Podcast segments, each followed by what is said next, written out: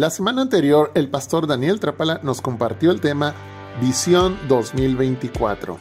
Esta semana, el pastor Daniel Trapala nos comparte el tema Yahvé, el Olam, Jireh, de la serie Los Nombres de Dios. El versículo de la semana.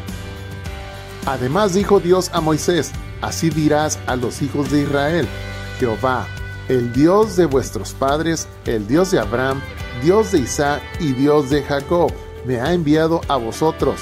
Este es mi nombre para siempre. Con él se me recordará por todos los siglos. Éxodo 3:15. Te invitamos a meditar en familia el versículo de la semana y hacerte las siguientes preguntas. ¿Qué aprendo de Dios y qué aprendo de mí? Amén, amén. ¿Cómo están? Buenas tardes. Bien, ¿con frío? No, porque ya tienen calentones, qué bueno, me da mucho gusto. Acá sí hace frío acá arriba de este lado, pero ni modo, nos aguantamos un ratito. Vamos a orar, vamos a orar. Padre, en el nombre de Jesús te damos gracias por tu palabra, gracias por tu presencia. Espíritu Santo, nos ponemos en tus manos, te pedimos que tu unción, tu gracia, tu poder, tu autoridad, que fluya, Señor, a través de nosotros, en medio de nosotros, para hablar, para ministrar, para consolar, para animar, para enseñar, para edificar a tu iglesia. En el nombre de Jesús nos declaramos listos para recibir tu palabra, para escuchar tu palabra, para creer tu palabra, para abrazar tu palabra en el nombre de Jesús. En este momento, Señor, hacemos a un lado cualquier pendiente, cualquier carga, cualquier preocupación, cualquier cosa que nos quiera distraer de recibir tu palabra, de tu Espíritu Santo, de tu presencia en este lugar. Hacemos todo a un lado, Señor, y declaramos que este tiempo es tuyo y solamente tuyo. Y solamente tú tienes nuestra atención en esta hora, en este lugar, en el nombre de Cristo Jesús. Amén, amén y amén. Ok, el domingo pasado iniciamos el año con nuestra visión, misión, nuestro lema de Iglesia Evangélica San Pablo, comunidad y transformación.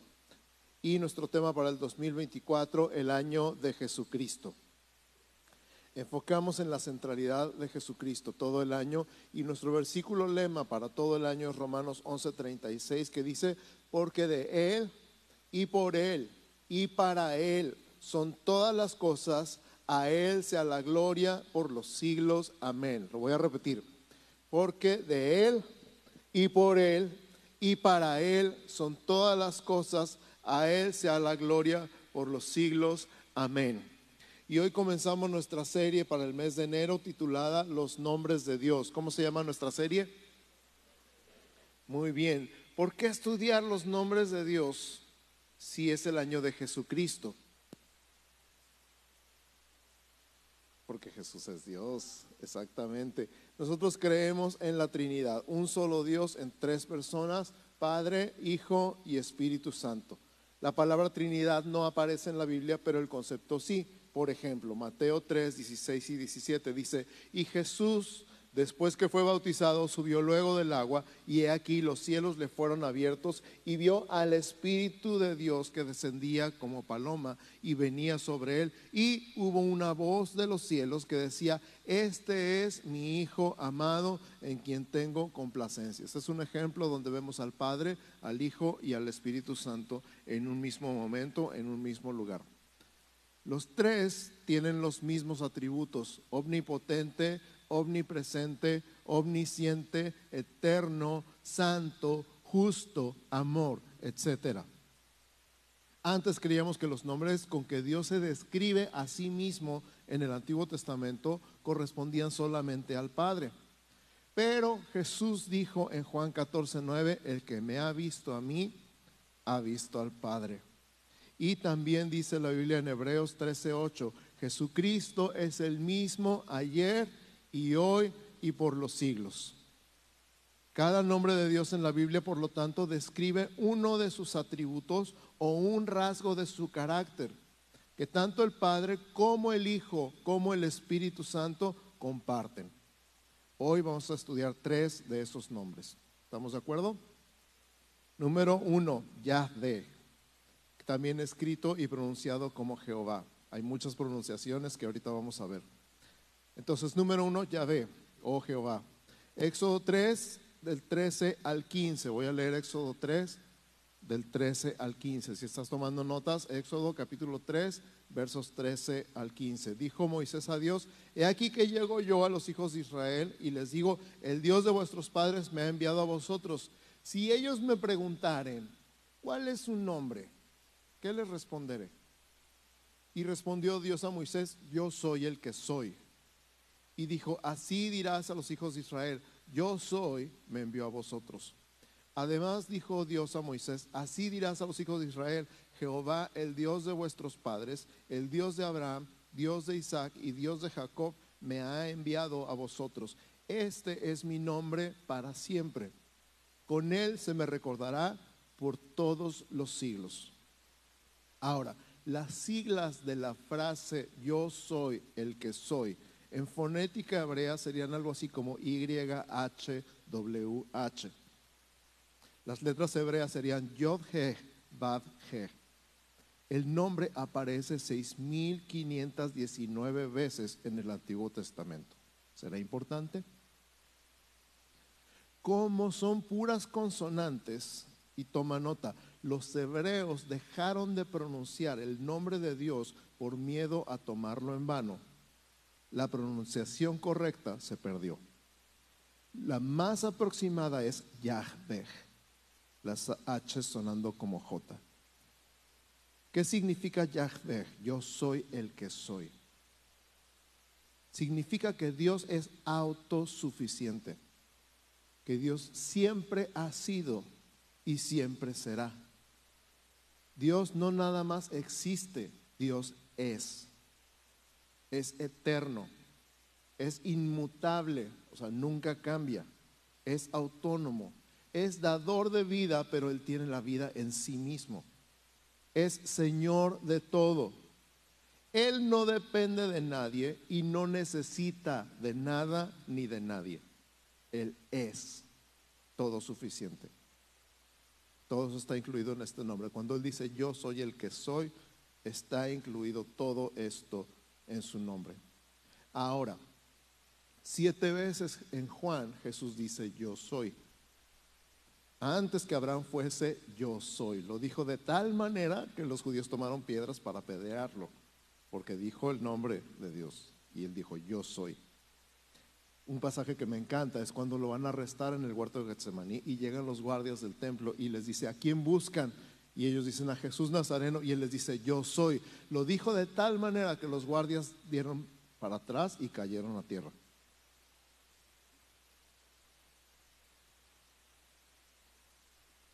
Imagínate la escena. Ellos van a arrestar, ni saben a quién, nomás los mandaron a arrestar a Jesús de Nazaret. Cuando les dijo, ¿a quién buscan? A Jesús de Nazaret. Él lo dijo de tal manera, yo soy. Y se cayeron, todos. Y la impresión de la manera en la que Jesús pronunció, yo soy. Un ejemplo de los yo soy, de los siete yo soy, Juan 8, 12. Juan 8, 12. Otra vez Jesús les habló diciendo, yo soy la luz del mundo, el que me sigue no andará en tinieblas, sino que tendrá la luz de la vida. Lo repito, Juan 8, 12.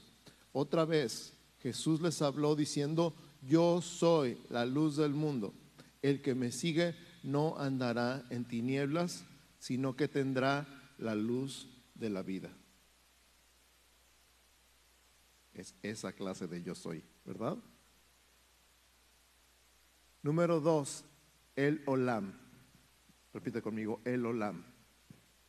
Génesis 21, 33. Génesis capítulo 21, verso 33.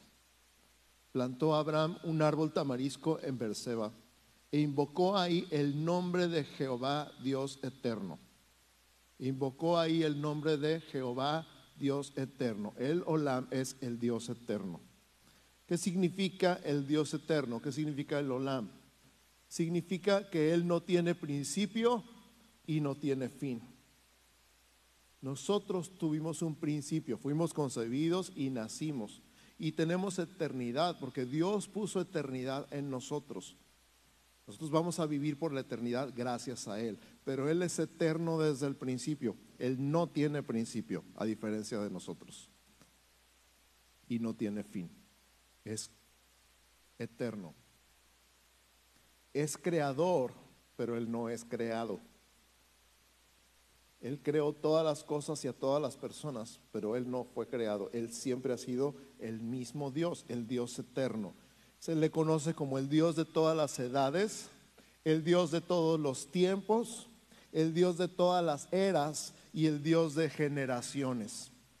Tú y yo alcanzamos a pensar nada más en términos de semanas, de meses, de años, pero Dios piensa en generaciones porque Él es eterno. Desde la eternidad ha sido el mismo. Toda la eternidad ha sido perfecto, sin necesidad de mejorar, evolucionar o perfeccionarse. Él siempre ha sido perfecto. Siempre ha sido Dios. Siempre ha sido todopoderoso. ¿Alguna vez has meditado en esto? Él no ha cambiado, Él no ha mejorado. En Él no aplica esto de que echando a perder se aprende. Él siempre ha sido perfecto y todo lo que ha hecho siempre ha sido perfecto. Él es Dios. Él es el Olam, el Dios eterno. Colosenses capítulo 1, versos 15 al 17. Colosenses 1, del 15 al 17, hablando de Jesús, dice, Él es la imagen del Dios invisible, el primogénito de toda creación, porque en Él fueron creadas todas las cosas, las que hay en los cielos y las que hay en la tierra, visibles o invisibles, sean tronos, sean dominios, sean principados, sean potestades, todo fue creado por medio de Él y para Él. Y Él es antes de todas las cosas y todas las cosas en Él subsisten. Jesús es el Dios eterno. Él es el Olam. Amén. Número tres, Jireh. Jireh es el Dios proveedor. Génesis capítulo 22, verso 14. Si estás tomando notas, Génesis 22, 14. Y llamó a Abraham el nombre de aquel lugar, Jehová proveerá. Por tanto se dice hoy, en el monte de Jehová será provisto. Repito, Génesis 22, 14. Y llamó a Abraham el nombre de aquel lugar, Jehová proveerá. Por tanto se dice hoy, en el monte de Jehová será provisto. Ahora quiero hacer una pausa aquí y me encantaría que meditáramos en estas palabras un momento. Cuando hablamos de provisión, así como hablando de eternidad, que es algo que no alcanzamos a comprender plenamente, cuando hablamos de provisión tenemos la tendencia a limitar la provisión, nuestra idea de provisión de Dios, como pan, como vestido como techo. Cuando decimos Dios proveerá, normalmente estamos pensando en comida, en ropa o en la renta. Nuestro concepto limitado y chiquito de Dios, les decía yo el mes pasado que chiquito es tu Dios, porque apenas alcanzas a pensar en eso. Pensamos en cosas físicas, pensamos en cosas que necesitamos, cosas que nos preocupan, cosas que ocupan nuestra mente. Pero estamos aprendiendo que Jesús es mucho más que eso. ¿Estamos de acuerdo? Jesús es mucho más grande que tus necesidades y mis necesidades. Jesús es infinitamente más grande que cualquier cosa que nos pueda preocupar o angustiar.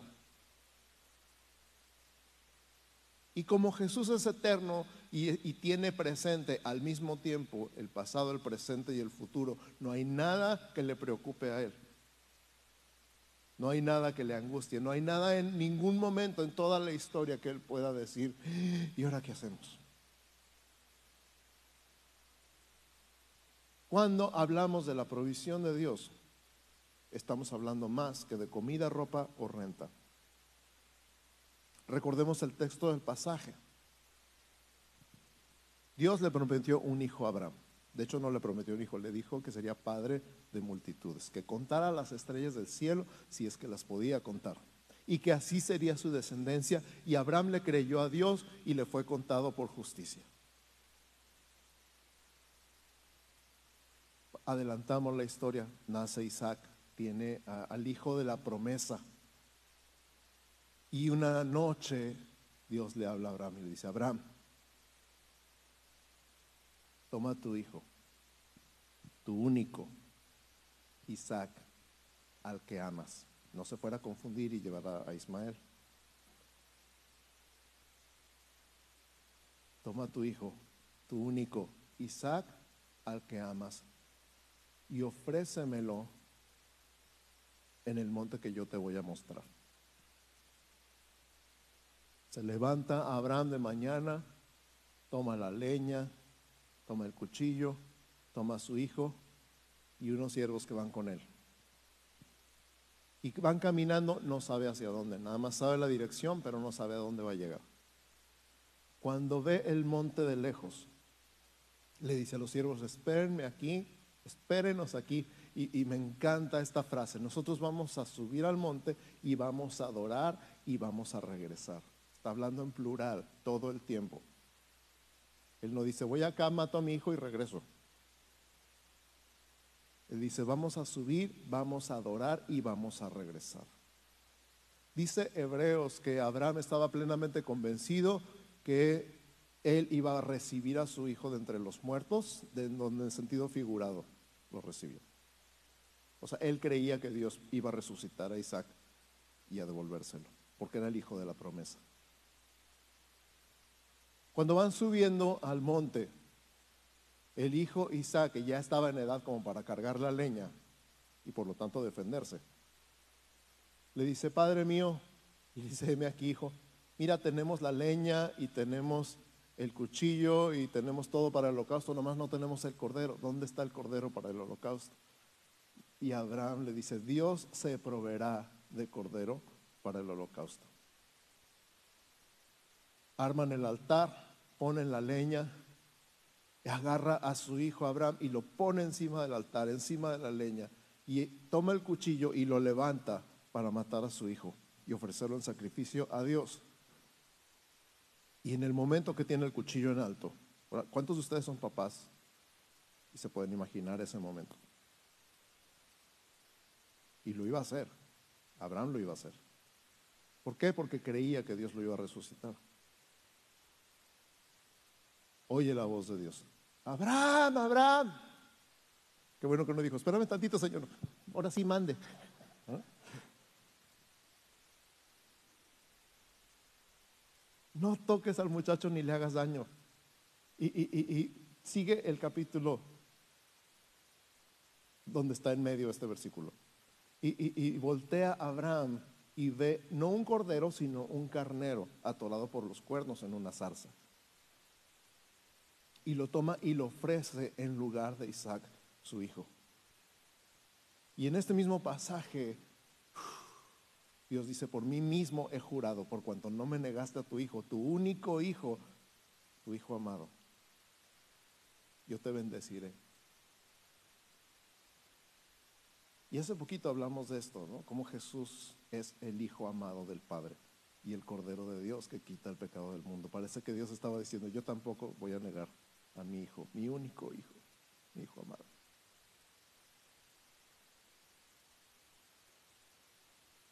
Y Abraham llamó a ese lugar Jehová proveerá. Jehová diré. Dios se proveyó de cordero para el holocausto dos mil años después. En ese mismo monte, el cordero de Dios moría en lugar tuyo y en lugar mío.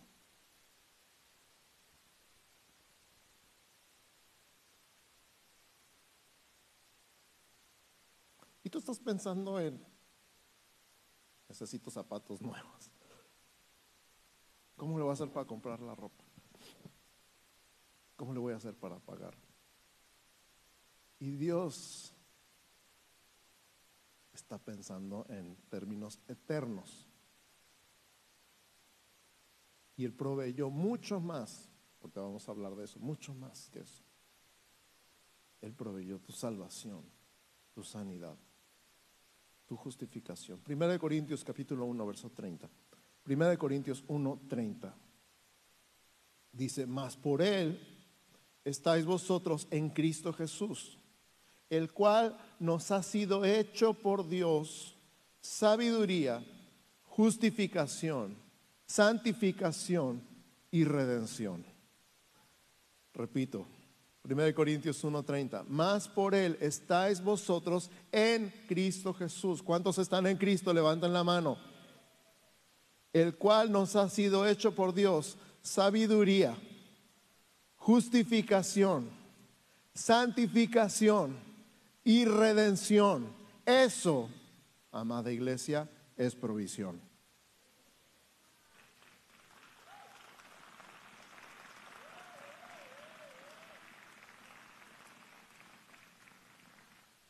Romanos 8:32. Romanos 8:32 dice, el que no escatimó ni a su propio Hijo, sino que lo entregó por todos nosotros, ¿cómo no nos dará también con Él todas las cosas? El que no escatimó ni a su propio Hijo, sino que lo entregó por todos nosotros, ¿cómo no nos dará también con Él todas las cosas? ¿De qué te preocupas? ¿De qué te angustias?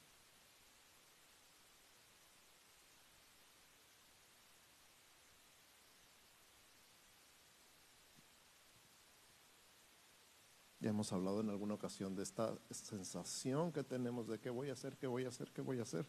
Ese es tu problema más grande. Crees que tú vas a hacer. Cuando tu pregunta más sincera y profunda es, Dios, ¿qué vas a hacer?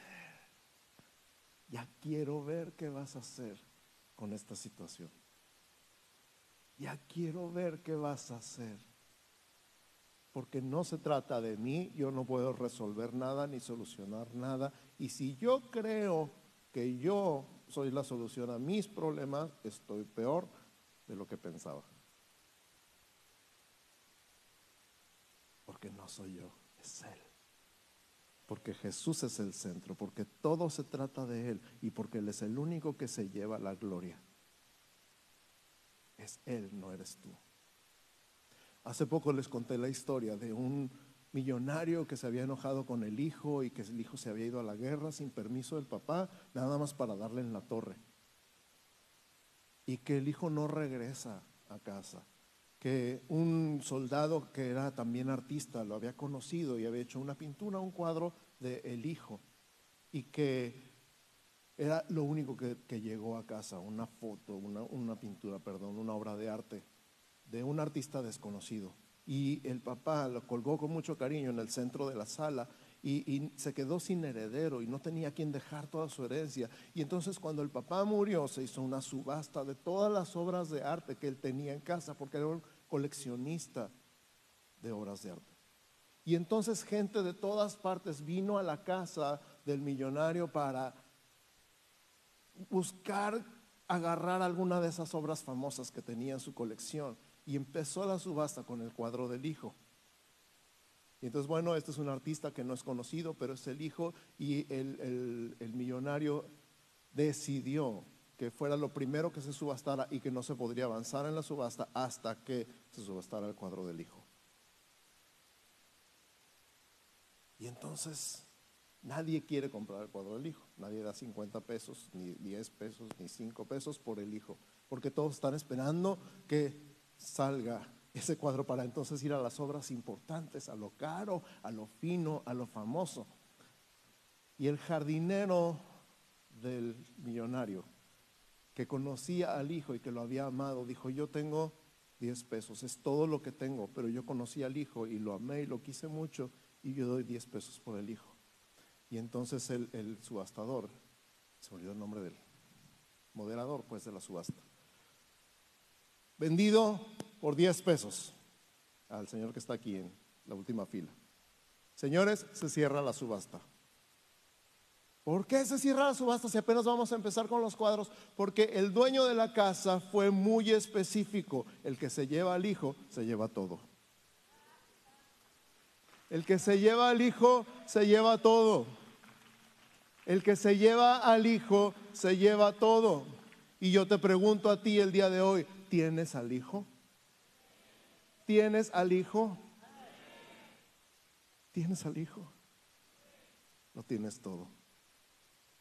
Jehová Jireh es tu Dios.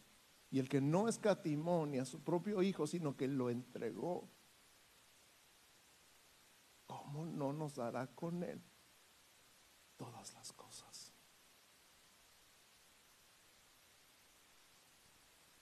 Cierra tus ojos. Voy a invitar al equipo de alabanza que me acompaña aquí arriba.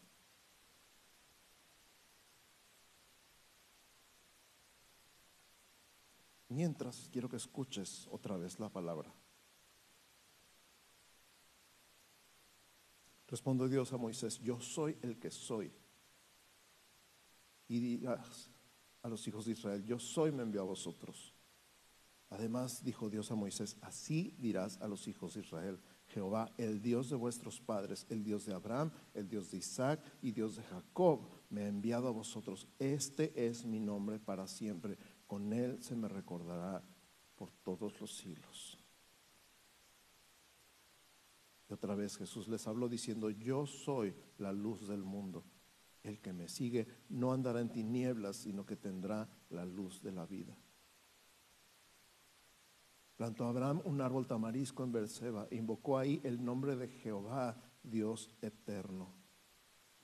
Él es la imagen del Dios invisible, el primogénito de toda creación, porque en Él fueron creadas todas las cosas, las que hay en los cielos y las que hay en la tierra, visibles e invisibles, sean tronos, sean dominios, sean principados, sean potestades. Todo fue creado por medio de Él y para Él. Y Él es antes de todas las cosas y todas las cosas en Él subsisten y llamó a Abraham el nombre de aquel lugar, Jehová proveerá. Por tanto se dice hoy, en el monte de Jehová será provisto.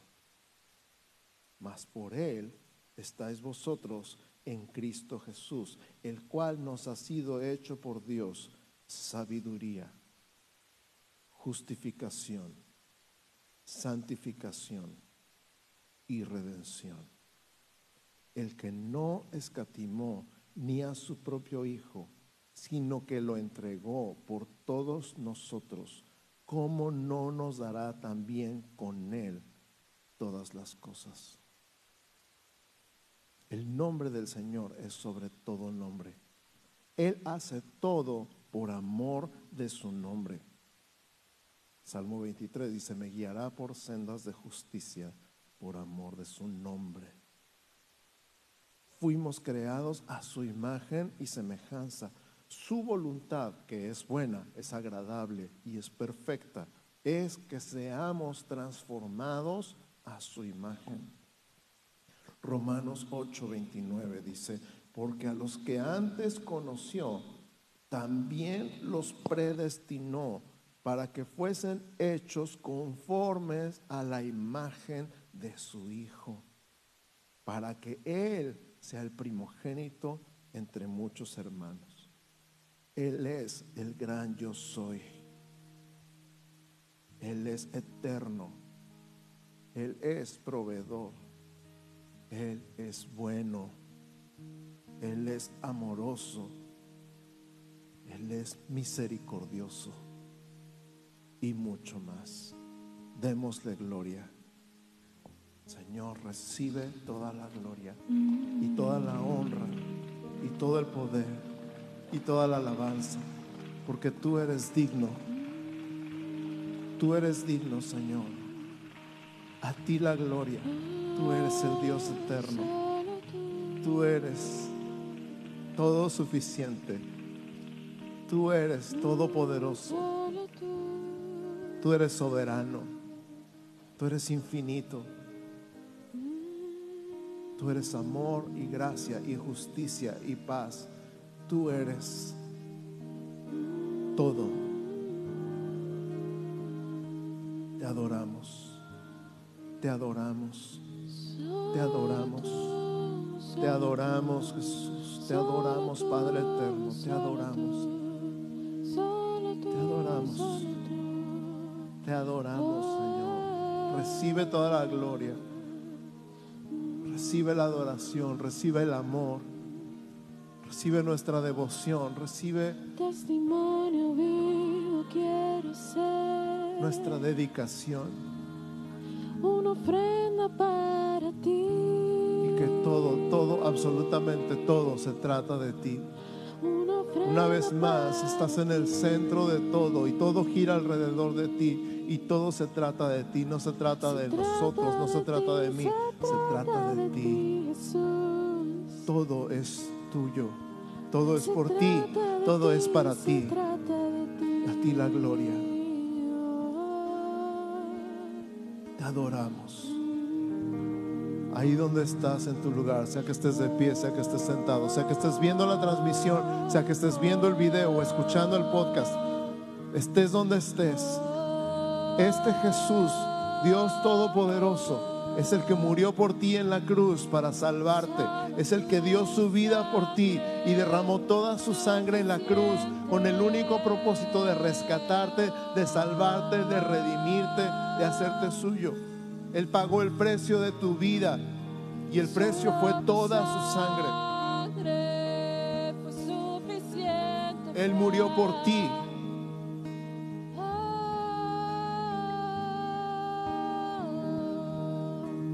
Y Él fue el que dijo, los sanos no tienen necesidad de médicos, sino los enfermos. No he venido a llamar a justos, sino a pecadores. Y nuestro problema más grande es cuando nos sentimos justos, cuando en realidad somos pecadores. Pero si tú sabes que eres pecador, que naciste en pecado, porque desde que Adán pecó todos nacimos en pecado. Y si tú sabes que no eres tan bueno como dices que eres o como crees que eres, si tú estás consciente de que delante de Dios nadie se puede justificar, estás en la mejor posición para ser salvado, para ser redimido, para ser rescatado. Si tú nunca has hecho esta declaración de Señor, yo soy pecador, pero sé que moriste por mí y yo quiero recibir tu perdón, tu gracia, tu amor, tu justificación y lo quieres hacer el día de hoy, voy a hacer una oración. Quiero que la escuches muy bien primero y luego la voy a repetir lentamente para que la puedas repetir conmigo. Escucha primero con atención. Señor Jesús, te doy gracias por morir por mí, que soy pecador. Me arrepiento, te pido perdón, recibo tu perdón, te abro las puertas de mi corazón y te invito a que entres a vivir en mí y me des vida eterna. Una vez más, gracias por tu amor, gracias por tu perdón y gracias por tu salvación en el nombre de Jesús. Y ahora la voy a repetir lentamente y la puedes repetir junto conmigo. Señor Jesús, te doy gracias por morir en la cruz, por mí que soy pecador me arrepiento, te pido perdón, recibo tu perdón, te abro las puertas de mi corazón y te invito a que entres a vivir en mí y me des vida eterna. Gracias por tu amor, gracias por tu perdón y gracias por tu salvación. En el nombre de Jesús. Amén.